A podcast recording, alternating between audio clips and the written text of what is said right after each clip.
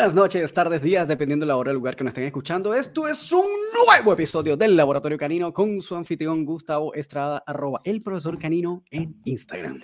Y como siempre me acompaña Roman Urrutia, mi colega y amigo que lo ubican en Instagram como arroba rom.dogtrainer. Y sabes que me genera, la, me genera la duda de si todos los episodios tienen que empezar con que es un nuevo episodio. es buena, es buena. Bueno, pero que sí es un nuevo episodio. Pero aquí imagínate que nos está escuchando seguido nos escucha grabado. Episodio 50 es un nuevo episodio, episodio 51 es un nuevo episodio, episodio 52. Ah, saquemos eso de ahí, listo. Hay que cambiar el intro otra vez. Está bien, ¿no? Pero si ya es parte como el cuento, es como el que le da flavor a la cuestión. Este... Muy bien. Entonces, ¿qué tenemos para el día de hoy? Hoy tenemos un invitado interesantísimo, este, straight from United States. Eh, aquí tenemos a, a, tal vez yo creo que esto es un entrenador que es como bien de nicho, ¿no? Eh, como que los que no conocen es porque conocen, mm, están bien metidos con el mundo del adiestramiento canino, eh, o al menos en el mundo de los deportes caninos, ¿no? Eh, y de verdad es que es un honorazo que se haya tomado el tiempo para, para estar con nosotros. Eh, y afortunadamente que, que, además que puede hablar dos idiomas, ¿no? Está, está, en Estados Unidos, obviamente todo su mercado y su cosa está en inglés, pero habla español. Uh, así que bueno, ahí nos va a contar un poco de su historia, que es nuestro querido amigo William Garrido. Y hace entrada, como siempre, William. ¿Qué tal, William? Buenas tardes, bienvenido. Muchas gracias, muchas gracias por la invitación. Uh, mucho gusto conocerlos a los dos. Y es un placer y un honor estar en su programa. Muchas gracias. No, gracias a ti, No, William. gracias, Gracias, a ti por por tomar el el tiempo, tiempo. de verdad que sí. Sí, totalmente. Así que bueno, Mm. aquí Gu- Gustavo siempre empieza a, a como dirigir la- el inicio del programa. No, porque al inicio, eh, a ver, ¿qué sucede? Muchos educadores caninos no vienen del mundo de la educación canina. Roman es diseñador, yo soy psicólogo, por ahí Gerardo era eh, del mundo de la gastronomía, Melissa Mm. psicóloga también, y siempre nos interesa un poco conocer la historia, William, de, eh, de, de dónde vienes, cuál es tu bagaje y cómo llegas al mundo de- del adiestramiento, o de la Mm, educación bueno, canina. Claro, claro. Bueno, este, un poquito de una historia normal, no, no, no tiene tanta, este, no es una historia tan genial, es una historia bien normal. Ah, yo estuve trabajando en la militar cuando estaba en, en, la, en la parte temprana de mis años, de, mi, de mis 20 Desde los 18, 19 años hasta los 25 años estuve en la guardacosta de los Estados Unidos. Mm, Y bueno, al final es un, es un, es un contrato militar. Y porque es un contrato militar, no es un trabajo de año a año, es un, es un contrato de cuatro a seis años. Ah, fijo, o sea, como que una Sí, vez que firmas ya es- te toca. Sí, Ah, estás mira. ahí por, por cuatro a seis años. Y bueno, mi, el, el fin de, mis, de mi contrato ya estaba llegando, tenía como 25 años más o menos, 25, 26. Y tuve que tomar una decisión. ¿Me quedo por cuatro años más? Ah, es una decisión bien, este, e- es una decisión bien importante. Eh, en ese- ¿no? en ese tiempo, en, mi- en esa edad, 25 años más o menos, ya tenía dos hijos, estaba Wow. casado. Y bueno, y tuve que ponerme a pensar, ¿me quedo por unos cuatro o seis años más? Si me quedo por unos cuatro o seis años más, me puedo quedar toda la vida, porque para, para, para jubilación aquí en Estados Unidos, en la militar, te puedes retirar o jubilar a los 20 años de, de servicio. Bueno, si Ah, hacía unos cuatro años más, ya tenía 10 años. Ya 10 años a 20 años no es mucho. O sea, es, fue una decisión bien importante que tuve que tomar. Claro, Ujú. claro. Y bueno, en ese año estuve pensando, ¿me quedo o hago algo que me llama la atención? Y bueno, los perros como que siempre me llamaron la atención. Ah, tenía una mascota que, que de vez en cuando hacía un poco de entrenamiento. Ah, tenía experien tuve experiencias, tu- tuve malas experiencias cuando, cuando era pequeño con perros, pero era algo, que, era algo que me llamaba un poco la atención. ¿Y, esas malas experiencias eran como, pero como de adiestramiento, así como que te había mordido un perro en la calle, ¿no? sí, como, como un perro, un perro callejero. La puta madre. Sí, ah, bueno, y bueno, y me puse a pensar y empecé a, a, meditar acerca de esa, de esa, decisión y decidí, voy a tomarme un chance y, y voy a, y voy a entre, entregarme a esta, a esta carrera. Bueno, lo hice y de ahí fue a, fui a, un, este, a una academia de entrenamiento para perros policías. Ok, ah, ¿cómo se llama? Se llama US Canine. Ok. ¿Y está ubicada también en Texas? Está en, no, está en este, en Luisiana. Está, ah. Luisiana es un estado al lado de Texas. Ok. okay. Bueno, fui a esa escuela y básicamente ese fue el, el, el, principio de mi carrera. Este, tuve un, un par de trabajos ahí. Uh, también por esas conexiones que hice, fui a, Afganistán. En Afganistán estuve por ahí por 18 meses trabajando con perros, este, con perros explosivos. Mm, ah, y después empecé a ir a otras academias para aprender más de los perros. Y básicamente esa es la historia de cómo llegué aquí. Wow, pero igual un, un recorridazo, ¿no? igual se ve que resumiste un montón de cosas, así que probablemente vayamos a hacer doble sí, sí, sí, sí, sí, fue, este, fue, fue un movimiento bien rápido y, este, y muchas de esas, de esas oportunidades que tuve fueron como coincidentales, coincidencias. Y bueno, y, como que tuve buena suerte, buenas conexiones y también tuve el, deseo de, mejorar mis técnicas porque algo que ustedes seguramente saben, um, la industria canina en, pero e, e, en, el área de policías, en el área de, perros militares, es, es, un área bien fuerte. O sea que e, es un área un poco más bruta. Y eso es algo que no me gustaba, porque mm. naturalmente yo, yo quería hacer algo de, de una manera más, este, más lógica uh, que, que, que, brutal. Y por eso, es que, por eso es que me salí de esa, de esa, este, de esa área de, de, la, de la industria y empecé a buscar más, empecé a aprender más, empecé a ir a otras academias. Um, empecé a, a buscar, a, a, leer y aprender y así fue como que mis técnicas empezaron a mejorar. Oye, qué interesante. ¿Y qué, dentro de ese recorrido, qué, a, qué otras academias fuiste como asistiendo en ese proceso evolutivo? Sí, bueno, de la, el primer, la primera escuela al principio que fui fue US Canine. US Canine fue un buen, buena academia. Estuve ahí por seis meses. Era un, este, Sí, fue, ah, una muy buena oportunidad, buena, buena oportunidad. Aprendí bastante en esa academia. Ah, después empecé a trabajar, como le dije, fui a Afganistán y en Afganistán empecé a buscar otros, este, uh, empecé a investigar más, me puse a pensar, ok, tiene que haber otra manera de cómo hacer lo que hay personas que están haciendo con los perros, tiene que haber otra manera más lógica, más intelectual intelectual, uh, una manera más intelectual de hacer lo que están haciendo.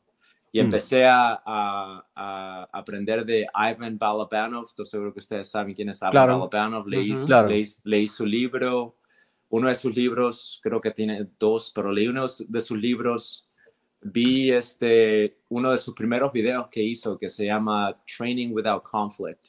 Claro. Um, y bueno, y, eso empezó a abrirme los ojos. Después encontré a, otro, a otra persona. Y esto estaba en Afganistán, porque estaba en mi tiempo libre. Estaba o sea, estaba haciendo todo eso desde Afganistán. Sí, estaba aprendiendo, aprendiendo, porque en Afganistán trabajamos siete días a la semana. Era bastante, bastante trabajo. Y algunas horas que tenía estaba el internet y la internet en Afganistán es súper lenta. Me imagino, lenta.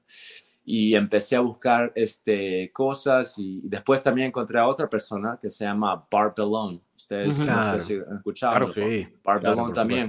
y empecé a ver todos los videos en lo que estaba Bart Bellon, uh, Ivan Balabanov, y ahí eso me, me, empezó a abrir los ojos un poco más. Después de ahí fui a una academia que se llama este, Starmark Academy. Mm, Starmark Academy es una academia aquí en Texas, es una academia bien, bien grande, tiene una historia uh, bien grande también. Este, la academia ha estado, ya ha estado presente por más, más o menos más de 20 años, creo. Sí, sí, la conocemos. Y, este, y esa fue la otra academia que que también aprendí bastante. Estuve ahí por tres meses y este, bueno, y después de otros también tuve unos seminarios de vez en cuando que fui, ah, pero los principales fueron US Canine y Starmark Academy. Igual son dos academias gigantes, a mí, y, además por, por, mucho tiempo, como que, y sabemos que programas como los de StarMark son programas bien rigurosos, ¿no? Sí, sí, em, Nosotros hemos tenido acá a, a Vanessa Vélez, que también es egresada de Starmark. Y claro, las historias de ella eran como bien rigurosas, es decir, eran como bien estructurados los programas de Starmark. Oye, qué interesante. Además, todo este tiempo en Afganistán haciendo detección de explosivos con, con perros. Sí, sí. Era, era la labor. Wow.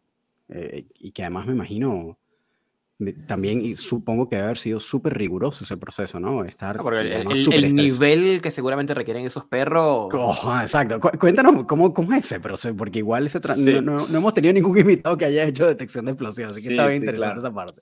Sí, es, es, es interesante definitivamente y, y, es, esto fue una de, esas casualidades afortunadas que, que, pasaron en mi carrera, ¿ok?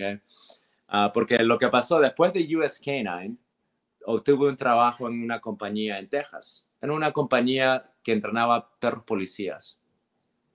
Bueno, estuve ahí por un año, más o menos. Y después de un año, había, pasaron unas cosas que en el momento pensé que desafortunada que haya pasado esto, pero, pero eso fue una, una, este, no sé cómo se, cómo se, se llama en español, pero como que una, un accidente feliz acá, acá en, en Serendipity. Claro, claro. Eh, acá, Le, decimos este happy accident. Es decir, que a la vez ves y dices qué mala suerte que, que, pasó esto, pero después te das cuenta, no, eso fue una buena suerte. Claro. Bueno, pasaron unas cosas que, que este, no pude estar en ese, en ese trabajo por más de un año, pero por las conexiones que había hecho, este, conseguí este trabajo en Afganistán y lo que me ayudó fue mi, este, mi, mi trabajo en la militar.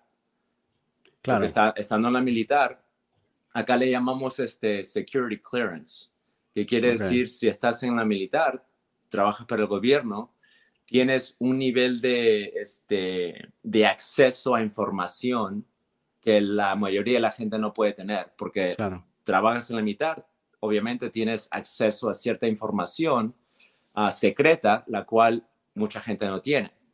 Y bueno, eso me ayudó para conseguir este trabajo.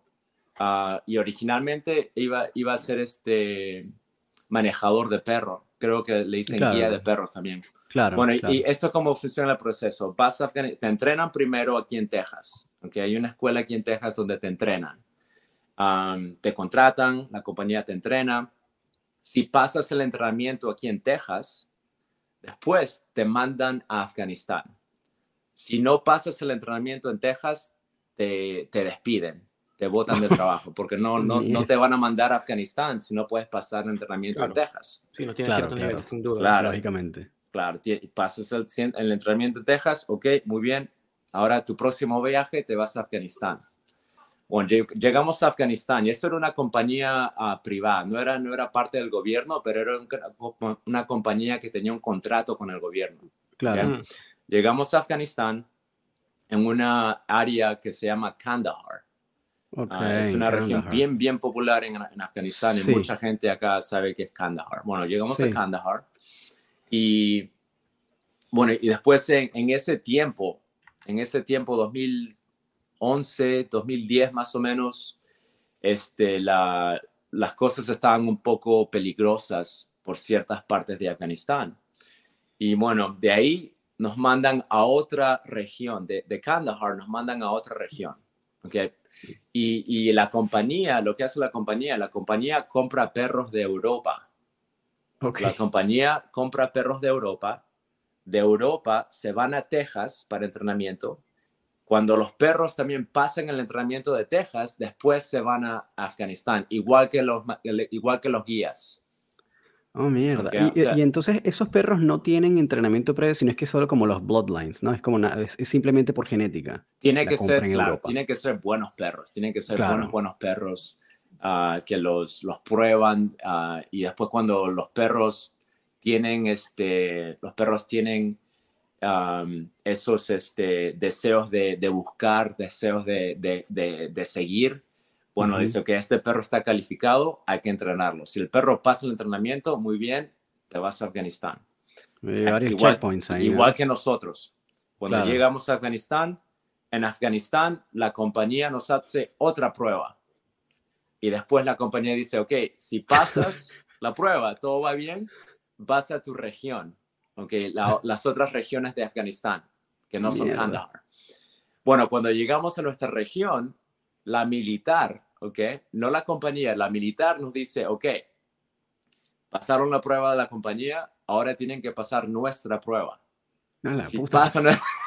claro, porque tienes que trabajar de la mano con... con Weón, como claro, yo entiendo. es que tiene sentido igual, ¿no? O sea, al final vas a estar expuesto a explosivos real, además en un escenario hijo de puta, weón, súper tenso. Claro, o sea, tiene, yo, yo, entiendo, yo entiendo la lógica de la cuestión, tenido, pero mierda, son demasiados checkpoints. Sí, eh, y es serio, es un trabajo serio. He tenido compañeros que, que, que han sido disparados, he tenido compañeros disparados con, con este con balas, eh, en verdad, que han estado ahí en lo serio, en lo serio. He tenido compañeros que, que, han perdido sus piernas, wow. es, es algo bien, bien serio.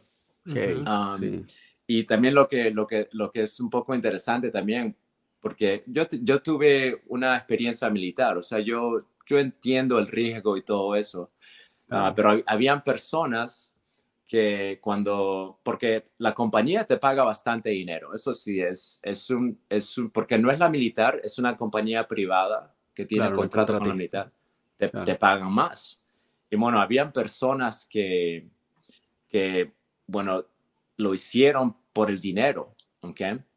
Pero cuando llegaban a Afganistán, habían personas que lloraban y decían, quiero irme a mi casa. Hombres maduros, grandes, ah, que decían, quiero ir, a quiero, quiero ir a mi mamá, quiero regresar con mi mamá. Y varios adultos, hombres adultos, lloraban y querían regresarse porque era serio. Tengo unas historias. Y ya no podían, obviamente, ¿no? Una vez que, por más que quisieran, ya no la, la idea, la idea es este, un poco clamorosa. Piensas, oh, voy a entrenar, voy a, voy a guiar perros en, en Afganistán, pero cuando llegas y, y te das cuenta que hay gente que activamente te están tratando de matar, claro. es, es completamente diferente. completamente diferente, porque estás ahí, estamos ahí y lo que los locales, o lo que los, los, ah, los las personas de Afganistán, los nativos, exacto, gracias, lo que hacían uh, en la noche, siempre lo hacían en la noche, ¿ok? Um, disparaban uh, bombas, pero lo disparaban a, a, al cielo para que caiga en, en, a cualquier, a cualquier, cosa, a, que le caiga, que le caiga, con, con tal que mate lo más el, más número de personas, ese era su objetivo. Y era bien estresante estar ahí durmiendo, que era bien estresante. Claro, y, sin saber si te va a caer una mierda esa, ¿no? Y a veces, y mira, no, no te estoy exagerando, que a veces llegaban, yo me acuerdo una vez, pasó algo similar, que porque eso pasaba siempre, aunque una vez estaba en este, en, porque allá teníamos tiendas, no, no edificios, no este, no, no este, quiero decir casas, pero seguro es otro nombre. No, pero, sí, sí, sí, entendemos, como barracas. Sí, claro. Claro, claro. Pues estaba en uno de esos y literalmente, ¿ok?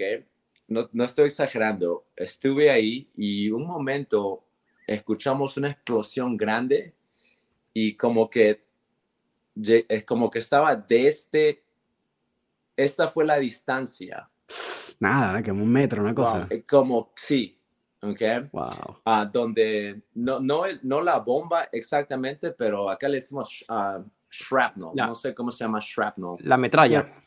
Sí. Claro, como que cae y explota. Y Como está- los como el los radio, ¿no? pedazos- Exacto. Los pedazos caen, claro. La Y metralla por- dentro de la, dentro de la bomba, sí. Sí, y, es, y, es- y fue, tuve experiencias así, y bueno, es, es algo bien, bien estresante, o sea, te pagan bastante dinero, Pero el y- riesgo es altísimo. pero, pero es, es bien riesgo, y como, contra, como contratistas, como civiles, no teníamos armas, los militares tenían armas, nosotros no teníamos Ah. armas, desarmados. Um, Ah, detallazo, ¿no? te- te- te- tengo tantas historias, podemos hablar por días de todas las cosas que, que pasé en esos Oye. 18 meses. Y estas personas que tú dices, me quiero regresar con mi mamá, etcétera, no, no tenían formación militar previa, entiendo, ¿no? Es decir, No, son personas no que tenían. querían ser Sí. como, como manejadores, que- como guías ujú. de perro y simplemente ya me gusta esta cosa de la detección y déjame ir a ver cómo, qué tal la experiencia en Afganistán. Y después se dan cuenta que están en un ambiente completamente de, de guerra, ¿no? Sí, de- en- de- exactamente. en es es un, este, un lugar de guerra, exacto. Wow. Y es decir, en, en ese proceso, que imagino que también tenían que tener como de eso, lo que tuviste, todos estos checkpoints de entrenamiento, eh, me imagino que les tocaba como hacer uso de trajes antiexplosivos, como todo este tipo de cosas también, o, o- esto no era... No, Nada. es- no, el, el trabajo era, vas a, hacer vas a trabajar con perros, el entrenamiento era con perros, nada más. Wow. Pura detección. Detección nada más, nada más detección. Wow. sí. Qué interesante. Y ahí, en- eh, ¿cómo, cómo es el proceso de, de formación de un perro de detección de explosivos? ¿Hay alguna diferencia con otros tipos de detección o es la Sí. misma base? No, sí, hay- claro, hay, hay diferencias. Por ejemplo, am, hay perros de detección de narcóticos y hay perros de detección de explosivos. Y mucha Ujú. gente piensa que es casi lo mismo. Y Ujú. bueno, hay, hay muchos detalles que son idénticos a cual perro, cual el explosivo y el de narcótico. Pero el perro de detección narcótica puede ser un poco más, este, puede ser un poco más, este, aventuroso, puede ser un poco más, este, tosco. Se, Puede, se puede arriesgar un poquito más. puede- claro, porque es nada más está buscando narcóticos Claro. El perro de, de explosivos tiene que ser un poquito más, este, más ah, metodológico. ¿Esa ¿Es una palabra eso? Sí, Sí. metódico. Tiene, Más Metódico, metódico, más mesurado, gracias. sí. tiene que ser más, más preciso. ¿no? Claro, y tiene que ser un poquito más, este, más sensible. No puede ser un perro que sube a la pared, se sube a las mesas. El perro narcótico, sí, el perro narcótico pues, puede subirse por todas partes. El perro, el perro de detección explosiva tiene que ser un poquito más metódico. Y también manejar esos perros es diferente. Por ejemplo, si tú manejas un perro de narcóticos, tú puedes ir, puedes puedes tomar un poquito más de, de libertad Claro. guiando al perro, pero si eres un manejador de perros de, eh, de detección explosiva, tú tienes que estar buscando cosas también, no solamente el perro. Tú estás Wow. mirando a la puerta, estás mirando a todas las ventanas, estás mirando al techo, estás mirando cualquier cosa que puede ser una trampa. Porque lo- los perros explosivos y, y las personas que te están, que están tratando de hacerte daño son tan, son tan ingenuos, son tan creativas, es increíble las cosas que, que hacen, ¿ok? Eso, eso sí fue un entrenamiento que sí hicimos, es Ok. cómo identificar am, explosivos que, que no, no parecen explosivos. Por ejemplo, Claro, como improvisados, ¿no? improvisadas, exactamente. Como que impro- estas son como las booby traps que hacen. Exacto, y son tan, ingeni- tan, inge- son tan Ingeniosos, sí. creativos. Es increíble lo que, lo que veíamos. Por ejemplo, ah, esta es una botella de vidrio, pero por ejemplo, en Afganistán, cerca de las bases, hay a veces botellas de plástico, que nada más son basura. Ok. Pero lo que a veces había, es un ejemplo nada más, ¿ok? Una botella de plástico. Y bueno, hay mucha gente, soldados, cualquier cosa, cuando ven botellas, mucha gente es, es como una inclinación humana patear la botella, ¿no? La Bueno, madre. Estas, estas este, botellas están con un alambre, ah, están este, debajo de la tierra, ¿cómo se llama? Enterrados. Ajá. Y, y van a un explosivo. Y si, y si nada más lo tocas, lo mueves, lo pateas, ahí. Wow. Pero ahí obviamente eso es al que le caiga, porque obviamente por ahí puede pasar cualquier inocente también dentro de Sí, todo, ¿no? sí, sí, Claro. sí, claro, claro. Eh, da pasan lo los mismo. inocentes. Les pasa también a, porque en Afganistán hay bastantes, este, ovejeros se llaman. Sí, con pastores. Hay bastantes pastores en Afganistán, ¿ok? Claro. Es, este, Wow, es algo que tú ves bastante, porque es, es- Afganistán, la- las áreas donde estábamos eran Ahí me parece que Se, que se colgó un poquitico, Sí. ¿no? está. Pero bueno, vamos a darle un, Sí, vamos a darle unos minutos. Wow, pero qué un par de interesante. segundos a que, a que regrese. Me parece que por ahí viene. Se está Listo, ajá, estamos de Ahí vuelta. estamos, William. Te perdimos por un Entonces- segundo, pero seguimos escuchando. Decías que había muchos pastores, ¿no? Por ahí rondando. Oh, está sin. Está sin. ah, No sé, yo le. Ahora no los escucho a ustedes. No, a ver, es que sí, es que está- William perdió el audio un segundito con, con ese hipo de internet. Pero quedó así, es que no es lo mismo, Román, cuando uno se imagina los escenarios bélicos a lo que es- realmente. Los niveles de estrés, los niveles de, de- de- de riesgo son Está- inconmensurables. Es que está muy, muy fucker. eh, como también, tú sabes, este, que no eres un, er- no eres un militar técnicamente preparado, como que no estás, este, como entrenado para eso y, y que tengas que como lidiar con esos escenarios de estrés y además como viendo lo que, dice- lo que está diciendo William, ¿no? Viendo para la ventana, viendo para la puerta, viendo a ver que, de dónde consigues una vaina improvisada de bomba, no sé qué. O sea, me parece que igual es, es como rudo para una persona que no, tal vez no tiene formación militar, que no está como preparada, porque además estos brothers por lo menos pasan, los soldados pasan por un proceso de formación, no solo el aspecto netamente militar, sino también como prepararte mentalmente para ese escenario, ¿no? Como, y como fortalecerte mentalmente. Eh, y yo creo que igual es como súper rudo, que tienes que estar manejando el perro, tienes que ver que el perro sea preciso, que está pescando las bombas, los bobby traps que están por ahí, fantasmas. Mierda, es como, yo siento que son demasiadas variables para estar manejando. Si ya de por sí como poner un perro a detectar es difícil eh, y, y como que requiere mucho trabajo, pues agregarle como estas variables es como una salvajada. No sé cómo... Es bien... A ver si... William, ¿nos escuchas? No sé Mm, si- Me parece que nos estás escuchando, William. Me parece Y- que no nos está oyendo. Sí, parece que no. Vamos a ver si podemos Bueno. darle una vuelta por aquí. Igual de repente después podemos editar esto. No, la experiencia real de, de, de El resolviendo en online. tiempo real. Compartan, oyentes, compartan con nosotros el estrés de, de estar aquí. Eh, pero bueno, No, Ah. no, no, no, am, no nos escucha. Eh, ¿será que ah, no, no, eh, mm, se sale y entra? sí, vamos a pedirle que por favor se salga y vuelva a entrar al estudio. ¿Sí? Eh, pero bueno, ¿Me a mí- escuchan? a mí- ahora, Ahora sí, sí. ahora sí, te tenemos. ¡Eh! Eh, muy bien, bienvenido de regreso, William. Y esto no lo vamos a editar, oyentes. Ustedes nos acompañan en las buenas y en las malas. Bueno, perdón, perdón por la conexión. Probablemente fue de mi pueblo, porque estamos teniendo un poquito de viento y a veces el viento. Es, es un Mm. pueblo, en realidad es un pueblo, eh, es tan pequeño. A veces vemos, no a veces, muchas veces vemos este, nuestros vecinos con sus caballos, ah, este, caminando por la calle. Es, Ah, es- ese punto. Wow, súper, súper. eh, bien tejano. Lejano, claro, bien Y, lejano. y- este, y- podemos conocer el, el nombre del pueblo en el que estás. Sí, se llama Lomita, ah, eh, Lometa. Ah, Lo voy a, sí, lo voy a escribir.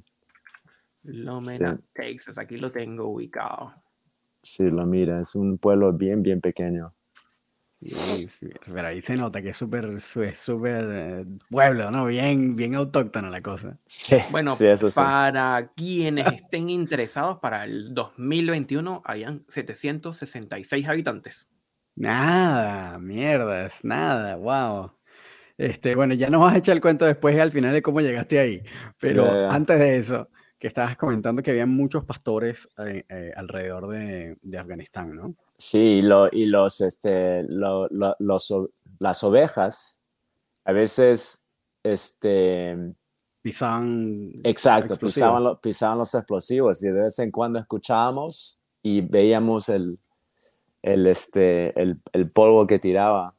Uf, Sí, mierda, qué, qué difícil, man. sí, Es demasiado estrés. Ahí es lo que está hablando con, con, Gustavo, que es demasiado estrés. Es decir, todo el proceso mental por el que un entrenador pasa solo para hacer su propio trabajo, que es poner al perro a detectar, ¿no? Que ya de por sí tienes que estar midiendo y trabajando con una serie de variables que tienen que ver con tu manejo, con entender el perro y para lo que fue entrenado y todo este proceso por el que cualquier persona que, es, que sea entrenador de cualquier área eh, comprende. claro. Eh, y además de eso, tener que estar pendiente, estar viendo las ventanas, estar viendo las paredes, estar viendo el techo, que si hay una que si hay una botella de plástico que no parece, pero no sabes si es o no es. Mierda, es demasiado estrés, obviamente. Es, es bastante estrella y, y, eh, aún así, nada más estando en la base, ¿ok? Estando en la base y saliendo de la base es peligroso. Y lo, lo que es interesante también de, la, de ser civil, ¿ok? Porque cuando eres militar, claro, los, los militares eh, allá en, en Afganistán en la base están arriesgando mucho más, ¿ok? Porque ellos están saliendo afuera, están enfrentándose a riesgos que a veces son más altos que nosotros nos enfrentábamos. Ah, pero los militares, los soldados siempre tenían armas. Claro. Tenían su, su chaleco antibalas, tenían todo lo provisionado, tenían, tenían y tenían equipos. Ah, nosotros no teníamos nada de eso. Ni Nada siquiera chaleco, William. No, no, no. no. Bueno, por, as- alrededor de la, de la base, no. Si Ah, los, guías salían con las, con las fuerzas especiales a hacer misiones, ahí sí. Chaleco antibalas, pero no arma, nada más el perro. Tú- o sea, ah. chaleco antibalas y el perro y listo. El perro y nada más, exacto, exacto. ¿Y el perro también tiene equipo? Es decir, tiene, no sé, lentes, Ah, No, protección, no, no. nada, tampoco. No, no equipo, no. Pero lo, lo- la cosa. Sí, lo- y los, lo- los guías y los perros siempre al frente, siempre al frente para buscar los explosivos. Claro. Ah, Y eh, esto se, nos ha pasado, se nos ha pasado por alto, William, pero, pero ¿con qué tipo de perro trabajaban? teníamos, este, la, mayor, la mayoría de los perros teníamos eran ah, Malinois. Ah, ok. Teníamos también unos pastores alemanes y teníamos también pastores este, holandeses. Ah, ya, el, como el, Sí. top 3, ¿no? De los, de los Claro, perros. claro, claro, de los perros de trabajo. Sí. Ya. Mierda, qué duro, weón. Este, sí, y sí. en total, ¿cuánto tiempo fue eso? ¿Cu- ¿Cuánto tiempo estuviste como bajo esa experiencia de estar como un Estuve ahí por guía de 10 explosivos? 18 meses. Y también algo que quiero aclarar, esto fue Wow. una de, la- de las cosas que también tuve bastante suerte. Si, por ejemplo, si yo no creo, voy a, voy a salirme un poquito de este tema para tocar algo. Dale, dale. Yo, yo no necesariamente creo en, en Dios, no creo ah, en, en, en la, en la forma tradicional de, de Dios, pero yo sí Ujú. creo en una orden universal que, que me cuida, ¿ok? Ok, Sí creo, te- te- soy bien espiritual, una persona bien, bien espiritual. ok. Y las cosas que, que he pasado hasta ahora, siempre me doy cuenta de que hay algo que, que me rodea de buenas coincidencias. Y obviamente eh, es una de las razones porque te- por, la que, por la que tengo una, tengo, um, ¿cómo se llama en español? Dilo en inglés, yo te ayudo. Un belief. I have a- una creencia. una una creencia, creencia, sí. claro, tengo una creencia bien espiritual. Porque eso es lo que te voy a decir lo que pasó. Cuando llegué a Afganistán, primero llegué como guía. ¿Ok? Ok. Pero esto es lo que pasó. Porque la compañía contrataba personas de, no solamente de Estados Unidos, pero contrataba también personas de otros países. Ah, Teníamos, teníamos guías de, ah, teníamos guías de Chile, teníamos, teníamos guías de ah, Bosnia, de Serbia, teníamos guías de, de este, Zimbabue, teníamos Wow. guías de Sudáfrica, teníamos guías de, de República Dominicana. Buenos guías, buenos entrenadores, buenos guías. Mira, Y, la, y la, mino- la minoría de los guías, la minoría de los guías eran americanos. La mayoría de los guías eran de otros países. Ah, wow. Y la razón es porque el pago depende de, del cambio de, de monedas país, del claro. país, exacto. ¿Ok? Claro. Por eso la, la compañía, la minoría de la, de, la, de, los, de, la, de, la, de la gente que trabajaba para la compañía eran americanos, la mayoría eran de otros países, exacto. Claro. Y aún así, la minoría de los americanos tenían, este, tenían acceso secreto. ¿ok? Mm. Y yo era una de esas minorías. Ok. No solamente era la minoría de americanos, pero dentro de la minoría de los americanos era la minoría pequeña que tenía acceso secreto por mi experiencia militar. Claro. Ok, esta es otra coincidencia. Y lo que pasó, la compañía dijo, ok, me decía este, William, tú eres una de las personas, una de las pocas personas en esta, en esta compañía, en- en- de los manejadores que tienen, este, que tienen acceso secreto. Mm, ¿ok? No solamente tienes acceso secreto, pero también tienes este entrenamiento de, Claro. de ha sido una escuela de entrenamiento. Y la Claro. mayoría de estas, de estas personas, la, la mayoría de los guías, ah, nada más tienen experiencias de guías. claro. Y ¿Cómo se nos fue ahí de justo nuevo? Leon. ¿me escuchan? Ajá, sí, ahí Sí, estamos. te escuchamos, te escuchamos. Y, y- y bueno, y me dijeron, bueno, tú eres una de las minorías, minorías que tienen este entrenamiento de entrenador y Ok. encima tienes acceso secreto. O sea, era una persona bien, bien singular en la, en la compañía.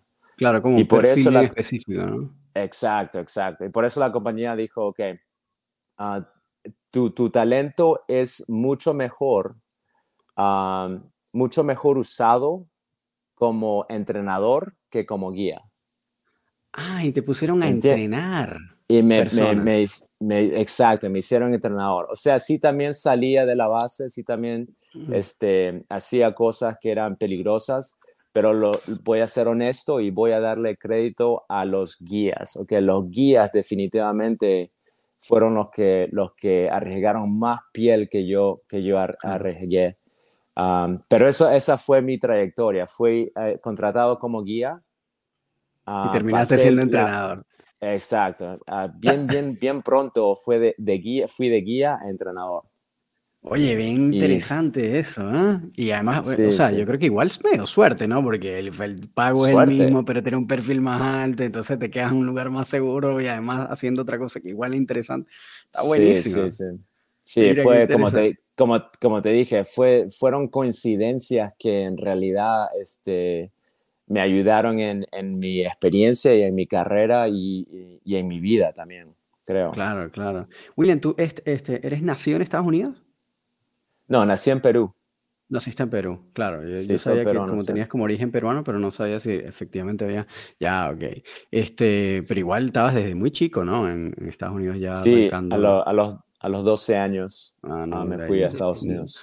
Y fue eh, finalizando, William, esta experiencia en Afganistán que regresas y ahí empiezas con Starmark. Sí, exacto. Sí. Eh, mi, mi plan original cuando fui a Afganistán fue quedarme con la compañía por cinco años. Ah, pero después de un año y medio empecé a, racionalizar y empecé a pensar, ok, ah, es un buen trabajo, tuve mu- muchas buenas experiencias, pero también no, no estaba viendo a mis hijos porque estás en Mm, Afganistán, nada más mierda, veía a mis hijos dos veces al año nada más, por, por unos días. Y bueno, y mis hijos eran pequeños y cada vez que los veía que eran como dos veces, bueno, en, en, total fueron como tres veces que los vi en durante ese tiempo. Cada vez que lo veía eran más grandes y más grandes. Y me puse a pensar, ok, este, este tiempo con, mi, con mis niños los tengo que pasar con mis niños. Mm. Y, y, también otra cosa fue, como les dije al principio, uh, vi, vi, unas cosas que, um, que, que me, me, me, hicieron pensar debe haber una mejor manera de cómo hacer eso. No, debe haber una mejor manera que nada más este, correcciones bien, bien altas y, he visto cosas terribles okay, que, mm. que, que, le han hecho a los perros en el nombre de entrenamiento. Y eso, que, eso es algo que no me gustaba, eso es algo que yo me ponía a pensar, ok, eso no, no puede ser la única manera, debe, debe haber una manera mucho mejor de hacer eso. Es como bien tradicional en ese momento, ¿no? El, el es increíble. Es, es, bien tradicional, pero también lo que, lo que tienes eh, allá es este... Tienes una prisa, mm, porque mm, estamos entrenando para algo bien importante, por lo cual no tenemos mucho tiempo, no tenemos, el, la, no tenemos el, lujo de, de, tomar bastante tiempo y a veces el entrenamiento tiene que ser ah, rápido y tiene que ser tosco. Wow. Y esto como usando como el killer method, ¿no? Como bien ah, esa onda. Claro. Exacto, exacto. fuerte, fuerte, ¿Y, eso, ¿Y eso sigue en tu percepción o en tu conocimiento, eso sigue sucediendo de esa forma en ámbitos militares todavía? Sí. Es decir, todavía se usa ese tipo de... Pues como bien old school la cosa. Bien, bien, bastante. Y, y, creo que mucha gente, y creo que social media, ah, la, los vínculos sociales, los medios sociales, creo que están despertando a mucha gente. Mm. Creo que bastante gente se está dando cuenta de que hay mejores maneras de entrenar. Y eso es lo, bueno de los medios sociales, es que nos están, nos están dando esa, este, nos están abriendo los ojos en general. Mm. Y creo que eh, la industria está, está cambiando. La industria creo que está cambiando. totalmente. Yo creo, bueno, yo creo que en algunas partes ya está completamente cambiado.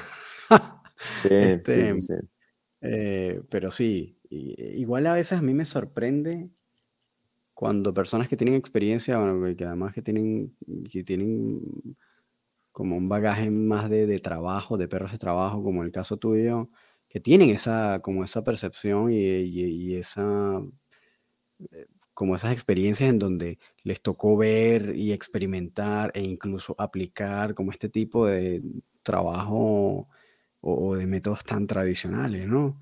Que igual a veces sorprende que todavía se, se, usen, al menos de una manera tan, tan pura, eh, porque, por supuesto, y aquí ya empezamos como a, como a entrar como en las, en las políticas de la educación canina actual, ¿no? Que entonces tenemos como este, como en medio esta guerra política entre positive only trainers y balance trainers y y traditional trainers, ¿no? De entrenadores tradicionales, balanceados y, y, solamente estrictamente positivos.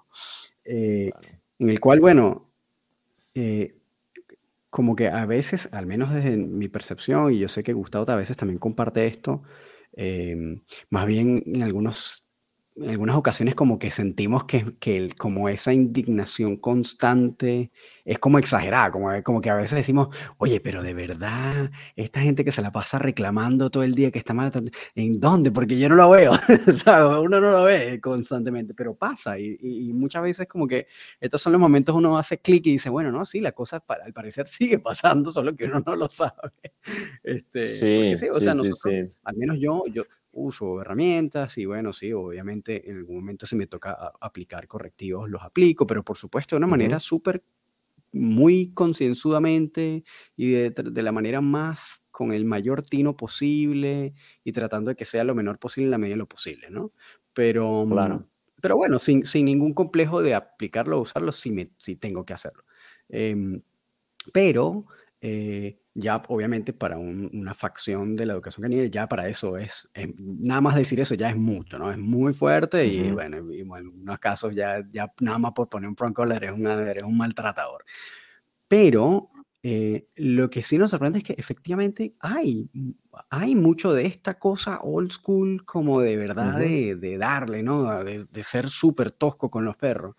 Eh, y a mí a veces como que me cuesta como, eh, como concientizar que eso realmente todavía existe hoy en día, así, a ese nivel de pureza o a ese nivel de como de, ortodoxia. ¿no? Es como bueno, Y, y, tengo, tengo una, mi opinión ha cambiado un par de veces en ese, en ese tema, ¿ok? Porque cuando, cuando lo ves, porque yo lo he visto, aunque he visto perros, he visto perros helicópterados que le hacemos acá. Lo, ah, claro, sí, le hacen el helicóptero.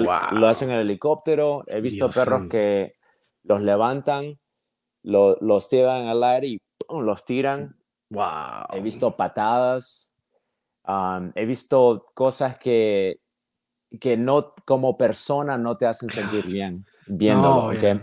Y eso, eso es un extremo, okay. Y eso, cuando ves eso y, y, eres parte de esa industria, como que en realidad a mí como que me dio tanto asco, okay, me dio tanto asco de, de, de, hasta pensar que yo estaba en esa industria, porque naturalmente no, no son todos los entrenadores y no, no son todos los guías los que hacen eso, pero hay algunos que lo hacen. Y me puse a pensar, no, tengo que ser más, más lógico y tengo que ser más gentil y tengo que ser más suave con los perros y tengo que minimizar el sufrimiento de los perros, tengo que minimizar el, el, el, este, las malas experiencias del perro. Claro, claro, claro. Y pensé por eso, de esa manera por muchos años, pero ahora he, he madurado en mi, en mi observación y en mi, en mi, este, en mi, en mi perspectiva en ese tema. Y ahora lo que me pienso es, claro, nunca voy a hacer de esa manera, nunca voy a patear y helicópterar a un perro. Ah, pero ahora, eso ya es como bien... es, muy extremo, es extremo. por favor, es como... O sea, ahí, ahí, sí podemos decir que obviamente estamos hablando de maltrato animal puro y duro. Exacto, exacto, exacto. Hay que ser muy... Pero ahora lo que pienso es de esta manera, aunque ahora lo que me, la manera que, que pienso en, acerca de este tema es, es, es, de esta manera. El perro, al final del día, es un animal. Aunque no es un bebé, mm. no es un niño o una niña, no es una familia, no es tu amigo. ¿okay? Esto es una manera de la que veo a los perros, son animales. Mm. Y eso es lo que la, la, manera en la que yo pienso. Y yo estoy seguro que ustedes también piensan de esta manera. Y mucha persona lo piensa de esta manera también. Pero la manera en la que pienso es esta. El conflicto, ¿ok? El conflicto, uh, la dureza y, este, y, y, la, y la presión son parte de la vida de todos los animales. Mi estilo de entrenamiento ahora, aunque no es minimizar la presión, era por muchos años. Mi estilo era minimizar la presión, minimizar el, el conflicto. ¿Ok? okay. Pues es que se ha escuchado, training without conflict. Sí, claro. Que ese, ese era mi, mi propósito, eliminar y minimizar el conflicto, el sufrimiento, la presión. Ahora mi entrenamiento es, en vez de minimizarlo y eliminarlo, le voy a introducir al perro, al animal, cómo lidiar con el conflicto, mm. cómo lidiar con la presión. Mm. Porque lo que, lo que pasa cuando minimizas y tratas de eliminar el conflicto, cuando tratas de eliminar la presión, inevitablemente el perro va a llegar en momentos de conflicto. Claro, claro. ¿Me entiendes? Y eh, por eso es que digo, eh, de esta manera, usted, estoy seguro que ustedes piensan de esta manera y mucha gente piensa de esta manera, que inevitablemente el conflicto es parte de la vida, es parte del entrenamiento. ¿Por qué le voy a robar las experiencias de conflicto al perro durante el entrenamiento? Y si en el entrenamiento y si en el entrenamiento hay un poquito de, de conflicto y en el entrenamiento hay un poquito de, de sufrimiento y en el conflicto hay un poquito de estrés, lo que hacemos es en vez de, de alterar mi entrenamiento para para este so that it will match para que coincida. para que coincida el, el, este, el, estado, el estado del perro, lo que ahora pienso es, no, lo que vamos a hacer, perrito, es te vamos a elevar. Fortalecerlo, ¿no? Te vamos a fortalecer, exacto. Ahora me siento de esa manera, ¿ok? Y, y esto fue una, esto fue un cambio que tuve cuando fui a, a Nepopo, ah, cuando ah. aprendí de, de, Bart y de Michael Balone. Ah, es que fuiste directamente a, estudiar con Bart. Wow. ¿Y esto fue como, el, el, como el curso completo o un seminario? Sí, el curso completo. Wow. Curso estás certificado en Hipopo. Sí, sí. Mira, esa parte no me la sabía, William. Qué interesante. Está buenísimo. Está buenísimo. Y, y, eso fue, en, en realidad, es, ese, ese entrenamiento me abrió los ojos completamente porque fui de, mi trayectoria fue aprende a entrenar perros policías. Después vi cómo algunos perros policías los entrenaban con bastante, bastante brutalidad. Y después de ahí mi trayectoria, mi trayectoria fue, ok, minimiza el sufrimiento y minimiza el conflicto, elimina el conflicto. Por muchos años estuve, de ahí, estuve ahí. Y después entendí que el mejor entrenamiento es fortalecer al perro mm. y con gracia y con lógica y con, y con este ah, skill. Con habilidad. cómo se llama. Habilidad, gracias. Con habilidad, enseñarle al perro lo que es el conflicto, enseñar al perro lo que es la presión. Es como un, endurecimiento psicológico. Endurecimiento, exacto, exacto. De muy exacto, Sí, sí, porque y, que, al final del era, día, era diferente, perdón. Sino que, que, al final del día es lo que, lo que el perro necesita, tanto el perro de trabajo como el perro de compañía, que eventualmente se van a ver expuestos a escenarios que sean estresantes, conflictuantes, eh, que dan miedo, etc. Y el perro que no está preparado para lidiar con eso, evidentemente va a, a, sufrir más que el perro que fue entrenado a, a, resolver el conflicto y a lidiar con la presión. Exacto, exacto. Mi, mi estilo antes, antes de Nepopo era, ok, si tengo un perro suave, hay que entrenarlo como un perro suave. Ah, si, tengo un, si tengo un perro duro, hay que entrenarlo como un perro. Si tengo un cachorro, hay que entrenarlo como un cachorro. Oye, pero, igual está interesante esa, esa perspectiva. O sea, me lo estás contando, igual me parece como. O sea, obviamente yo entiendo lo que estás diciendo y tu postura de ahora, que, es, que obviamente yo la comparto, pero de todas formas me parece súper lógico, a pesar de todo, como esa cosa de voy a como a crear un estilo de entrenamiento eh, customizado para la personalidad de este perro. Es decir, este perro es medio suave, lo voy a entrenar suave. Este perro es duro, como que tiene igual sentido, ¿no? Está bien. O sea, igual es un sistema bien lógico, independientemente que hayas migrado a, esta, a este otro estilo de trabajo en el que vas fortaleciendo el perro progresivamente. Eh, pero igual está bueno, es decir, está bueno. Está bueno lo, que lo, que, lo que en realidad me ha solidificado en este estilo es, he visto el cambio de los perros, porque, porque tengo clientes, tengo perros, yo, yo entreno perros, este, de, perros compañeros, entreno perros de trabajo, pero también entreno perros compañeros. Y he visto el cambio desde que, desde que empecé a aplicar esta filosofía. okay? Eh, eh, cuando me puse a pensar, después de, de aprender de Bart Bellone, okay, de Michael Bellone, eh, okay, me puse a pensar, ok, tengo que aplicar lo que, lo que, lo que este aprendido. Okay. Y, y que, ok, tengo el perro suave, ok, el perro suave no quiere presión, el perro suave no quiere conflicto.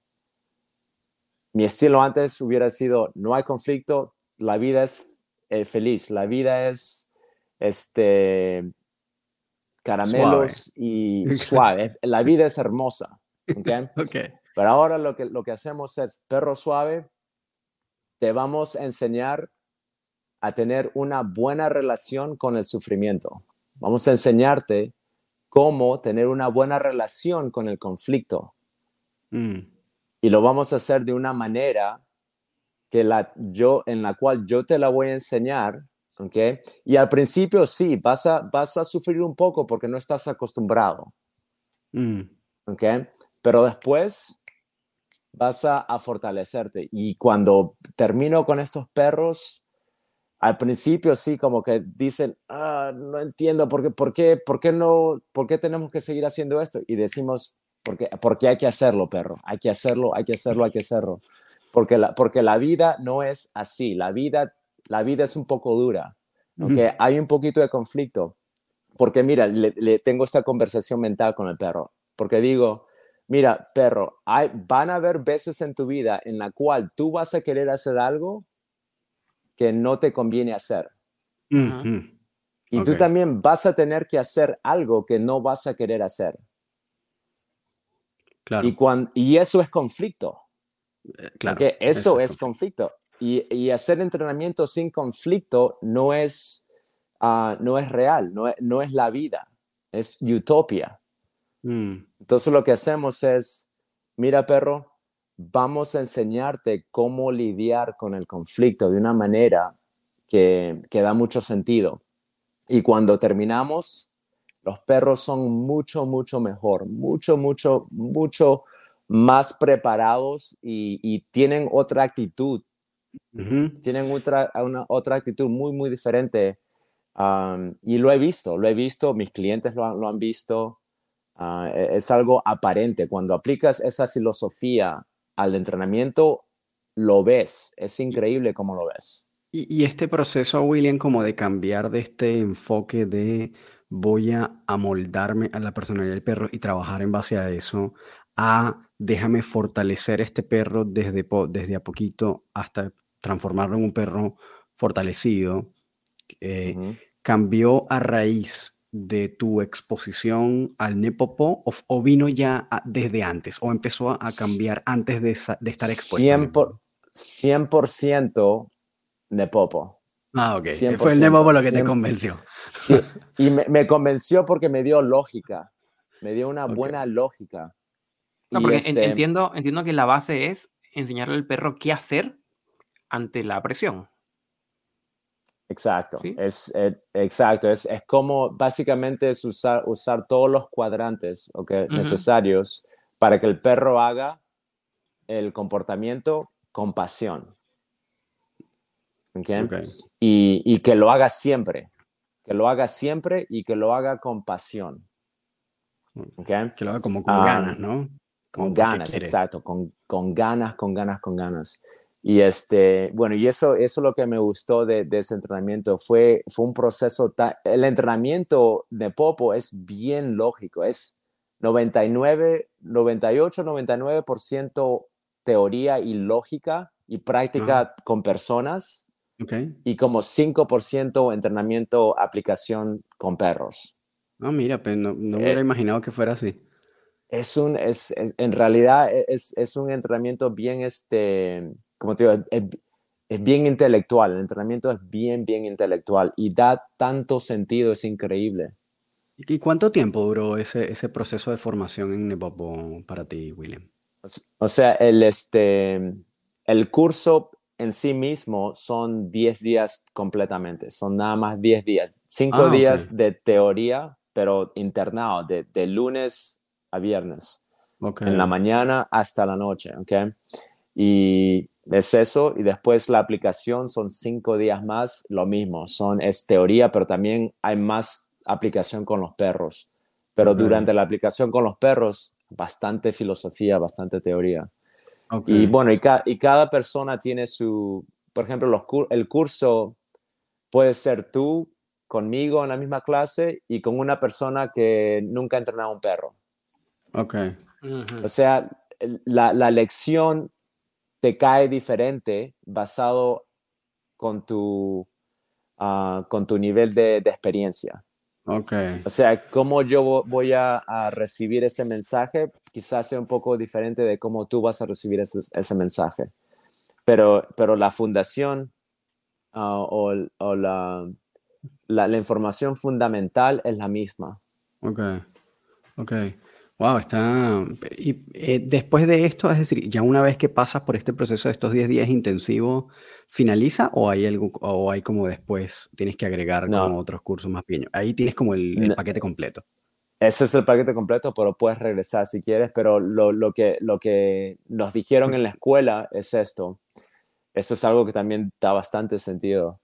Que nos dicen, esto nada más es este, teoría y esto nada más es un poco de aplicación y este es el curso, pero ahora nos dijeron, tú tienes que ir allá y tienes que aplicarlo. Ese es el resto del curso. Tienes que ir y tienes que aplicarlo. Tienes que ir y tienes que, y tienes que ser este, ah, metódico de cómo haces esto. Tienes que pensar cómo haces esto.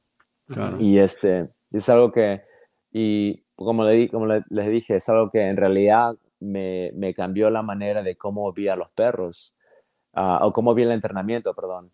Y este, no como que me cambió 100%, pero me agregó con tremenda lógica, tremenda, tremenda lógica.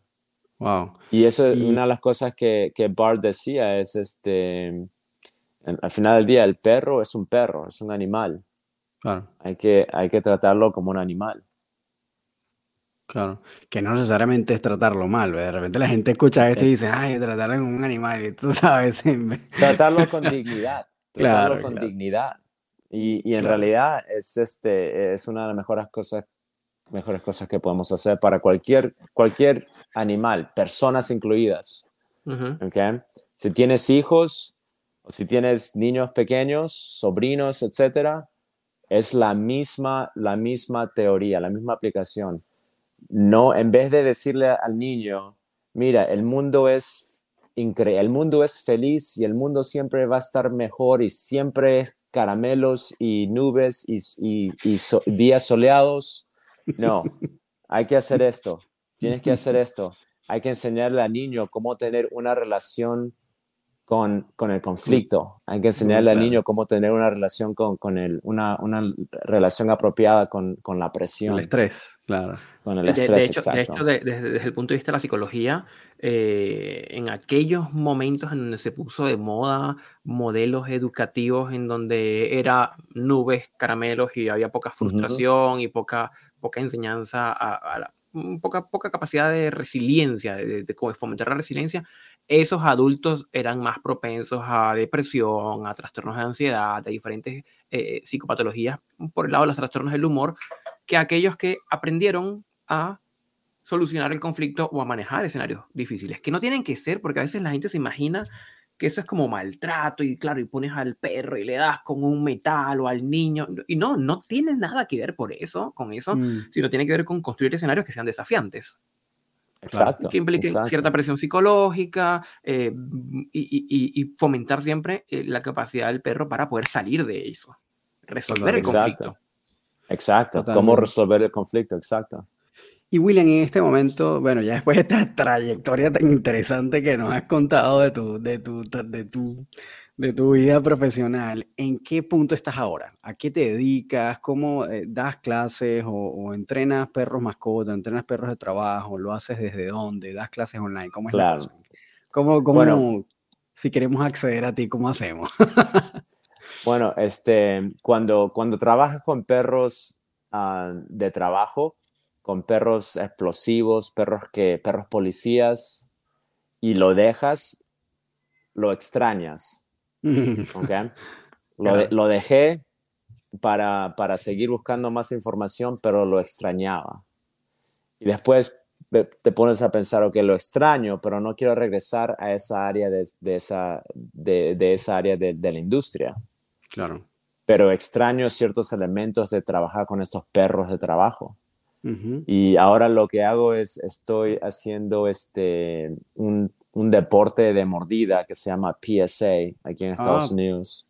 Sí, claro, el PSA. y este, y, claro, y tengo, tengo mi club aquí que lo hago aquí en mi casa. Tengo, tengo este, tres perros, tres Malinois con los que hago este deporte.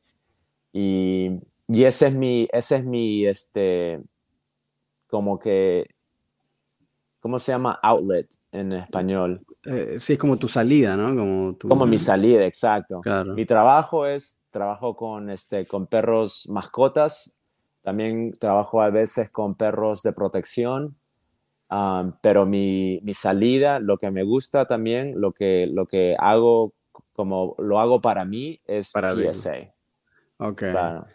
¿Y, y, aquí compites en este deporte o has ido a algún sí. tipo de encuentro o algo por el estilo?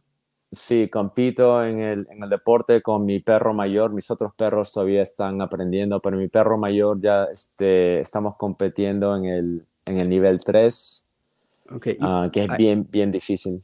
ahí aprovechando justamente porque yo creo que no hemos en ningún otro, creo que no hemos conversado con ningún otro invitado sobre el PSA, que es el, en Ujú. español es PSA. ¿En qué consiste el PSA y cuál es la diferencia tal vez del IGP o de otros deportes caninos que, que son tal vez un poco más conocidos o más populares?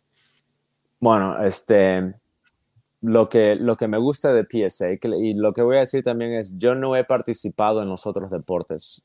O sea, mi, mi, per- mi perspectiva es de PSA. Ah, pero lo- el punto de PSA es presión.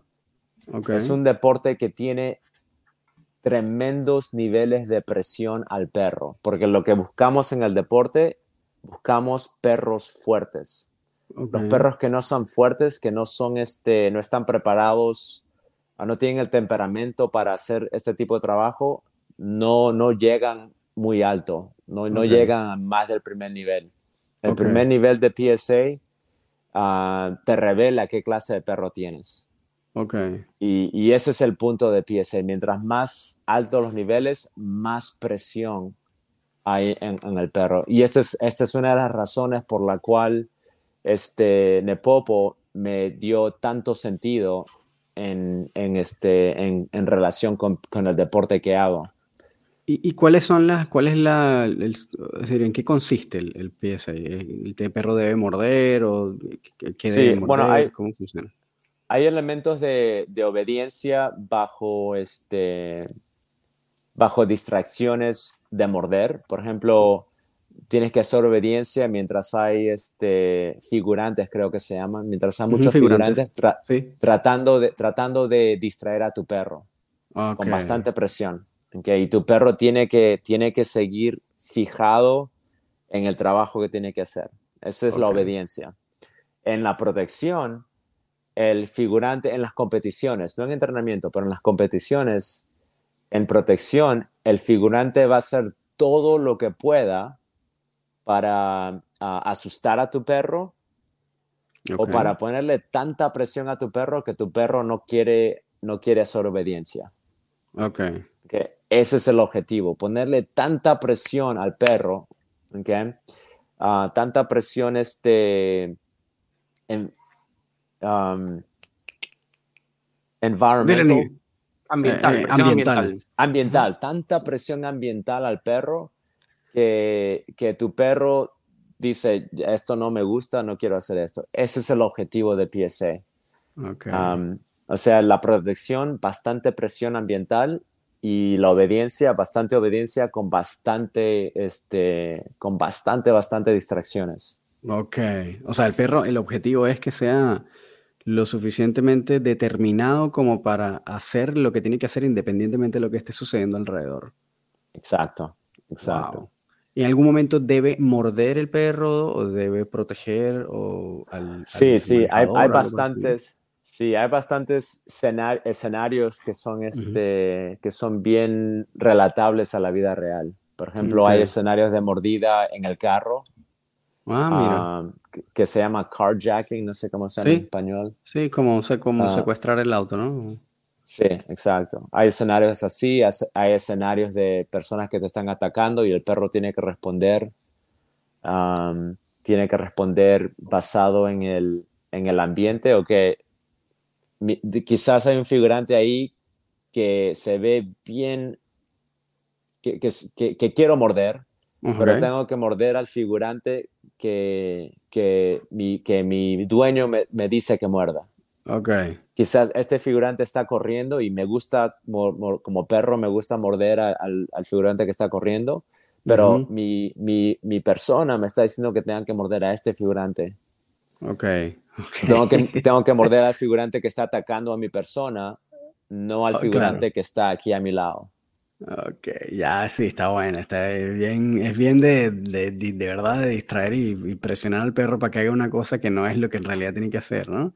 Este, sí, sí, Está bueno, está bueno. Oye, y mm, entonces actualmente te dedicas como a eso, como, básicamente casi como hobby, y entonces entrenas perros de protección y, perros mascota, ¿no? Correcto. Y esto es como obediencia, eh, estos perros mascota, ¿en, qué, qué es lo que más obediencia. Es, depende. Este, varios perros acá que estoy entrenando son Malinois oh, de mascota, pero que no, no lo han conseguido de una manera ah, que nosotros la conseguiríamos. O sea, son perros, son Malinois que han sido, uh, que, no, no, han sido pareados para el objetivo de, de, trabajo, pero han sido pareados nada más para objetivo financiero. Claro. Y muchos de estos Malinois tienen problemas, son bien, son, tienen bastantes problemas.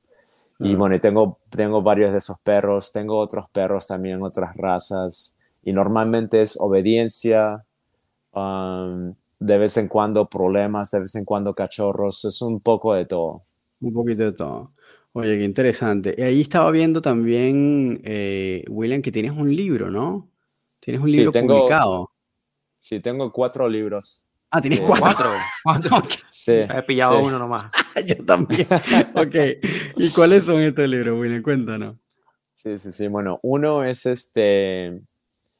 Ah, un, un, libro es de mitos de perros. Ok. o sea, son varios mitos que, que, he puesto en el, en el libro, muchos mitos de perros, y explico los mitos. Es un libro pequeño. Otro libro que he escrito es este, cómo, cómo es, este libro que he escrito es para, para los dueños de perros, no para entrenadores. Es este, cómo identificar a un buen entrenador. Ah, mira, cómo eso está buenísimo. Sí, cómo identificar los malos entrenadores, qué cosas, este, cómo identificarlos, básicamente. ¿Y, cómo identificar un buen entrenador, cómo identificar un entrenador que no te, que no te conviene. Eso está bueno, bueno, porque yo creo que esa es una de las grandes, grandísimas inquietudes. Viene la siguiente eh, pregunta: ¿Cómo lo consiguen los tutores estos libros? Exacto. Este libro? En, Amazon. ¿Está, ¿Está solo en inglés? Eh, está en inglés nada más. Está en inglés. Por, por ahora es nada más está en inglés. No, por igual lo voy a buscar, lo voy a buscar en Amazon de inmediatamente. Sí, yo también lo veo. está bueno, está bueno. Tiene una versión de Kindle, ya está descargado. ¿Y cuáles son los otros ah. dos, William? Sí, los otros dos tengo que enchufar el teléfono para que no se para que no se sí, dale, nomás. dale, no te preocupes. Bueno, los otros dos es este cómo cuidarse como configurante de, de, de trabajo con perros de mordida. Okay. Y lo que hice en este libro, hice entrevistas con muchas personas que hacen diferentes deportes, que son configurantes, uh, figurantes, perdón, que son figurantes en diferentes deportes. Mm, y, y, he hecho entrevista con ellos y básicamente les he preguntado cómo, cómo se cuidan, qué, trata, qué este tipo de ejercicios hacen. Y también tuve una entrevista con un quiropráctor. ¿Cómo se llama? Sí, con un quiropráctico. Quiropráctico, con un, con un quiropráctico que ha estado trabajando con figurantes por más de 20 años Oh, eso está bueno. y la entrevista con él también está en ese libro. ¿Cómo se llama este doctor? Eh, ¿Es, doctor, es veterinario? No, no, no, es este, o sea, no es veterinario, él trabaja solo quiropráctico. Con, personas, es quiropráctico, exacto. Ok, no, porque es que hay, hay, o sea, sé que hay quiroprácticos que son, que son médicos o que son veterinarios y es que es para los perros y bueno, ahí está nada más el quiropráctico pelado, ¿no? Que solamente hace quiropráctico. Esto sí, esto, esto nada más es para personas porque cuando, eres, por cuando eres figurante de, de este trabajo es, es, un trabajo bien fuerte en tu cuerpo. Claro, sí, sí. Eh, tiene bastantes, este, bastantes esfuerzo que pones en diferentes partes de tu cuerpo Y esta persona trabaja con, con personas que trabajan con perros, figurantes. Está muy interesante. Y él nos, nos, ha hecho como una entrevista, bueno, hemos hecho una entrevista, hecho una entrevista con ellos, en la cual ellos hablan qué clases de ejercicios son los mejores, cómo cuidarte como figurante y cómo, este, cómo minimizar este, injuries. Eh, sí, lesiones. Lesiones, cómo minimizar lesiones, exacto. Oh, está bueno, está bueno, bueno. Y después el otro libro es este, información que todos los entrenadores de perros ah, deben tener. Ah, ese es el que yo vi por ahí. Sí, en ese libro hablo de, de diferentes tópicos, diferentes temas, uh, de cómo, este, cómo, how to avoid burnout. Ah, cómo evitarle el, el burnout el burnout, así, el desgaste. Claro, cómo evitar el, exacto, cómo evitar el desgasto, ah, temas como básicamente lo, lo, que ese libro fue, por los años he, escrito este, artículos en periódicos. Ok. Y lo que, lo que este libro es, este libro es, es una colección de estos artículos. Ok, ah, ya entiendo, entiendo. Oye, William, está muy interesante todo lo que estás haciendo y, y todo lo que has hecho. Hay un montón de cosas ahí. Este, y ya más o menos estamos en realidad llegando al final del programa. Nuestros episodios suelen durar en realidad una hora. nos pasamos un poquitito, una hora, un poco, un poco más. Em, así que las personas que quisieran seguirte o que quisieran conectar contigo para por lo menos la comunidad eh, hispana que está tal vez en Estados Unidos o si de repente alguna persona de Latinoamérica que tal vez quisiera contactarse contigo para tal vez trabajar online, ¿tú haces ese tipo de, de trabajo? ¿Trabajas online con clientes? Sí, también de vez en cuando hago eso. Ah, lo que también tengo es, tengo un, una galería de videos privados. Ah, mira. Obviamente acerca de perros es, es, es un, este, una librería o, biblioteca de, de, videos. Sí. Ah, con acceso ah, de miembros. Ah, ok. Eso. También tengo YouTube y en YouTube tengo bastantes videos, obviamente gratis, en diferentes temas de cómo entrenar cachorros, cómo, es, cómo entrenar diferentes clases de perros, bastantes temas ah, por, por YouTube. También tengo un podcast tengo Instagram, Facebook y todos están bajo el nombre de Dog Training is My Passion. Ya, fantástico. Bueno, William, de verdad está muy interesante. yo quiero decir que estoy en el checkout para ya pagar y hacerme con el libro de cómo elegir un dog trainer. me llega como en un mes, sí, pero cuando me llegue William te aviso. Por Amazon. Ya, está muy bueno. Yo, si no, yo también creo que me voy a anotar en esa. De verdad, muchísimas gracias, William, por haber tomado el tiempo. Está buenísimo el, todos los cuentos, la trayectoria está fantástica. Yo creo que, creo que no hemos tenido un, un, invitado, bueno, no, tal vez Mauricio Rodríguez, que tiene más cuentos que nadie, pero de verdad está muy interesante ese montón de anécdotas y, como etapas por las que pasaste en tu, en tu proceso hasta el día de hoy. Ha sido, de verdad, interesantísimo. Así que de verdad, muchísimas gracias por haber tomado el tiempo para hablar con nosotros y además dar una perspectiva como desde otro eh, país, pero para las personas que hablan en español, que además eh, es difícil muchas veces como de trasladar toda esta información y todo este mundo que sucede en Europa o en Estados Unidos a Latinoamérica, porque estamos como en una fase un poco distinta. Entonces es como interesante poder buscar personas que tengan esa experiencia directa y que tengan ese conocimiento directo y lo puedan abrir a, las personas de habla hispana. Así que bueno, de nuevo, muchísimas gracias, William, por haber tomado el tiempo para estar con nosotros acá. Muchísimas, Muchas gracias muchísimas gracias, William, de verdad, súper enriquecedor la experiencia. Y bueno, seguiremos en contacto y por ahí te estaremos escribiendo. Cuando llegue el libro y lo lea, te, te, te cuento. ya lo pedí.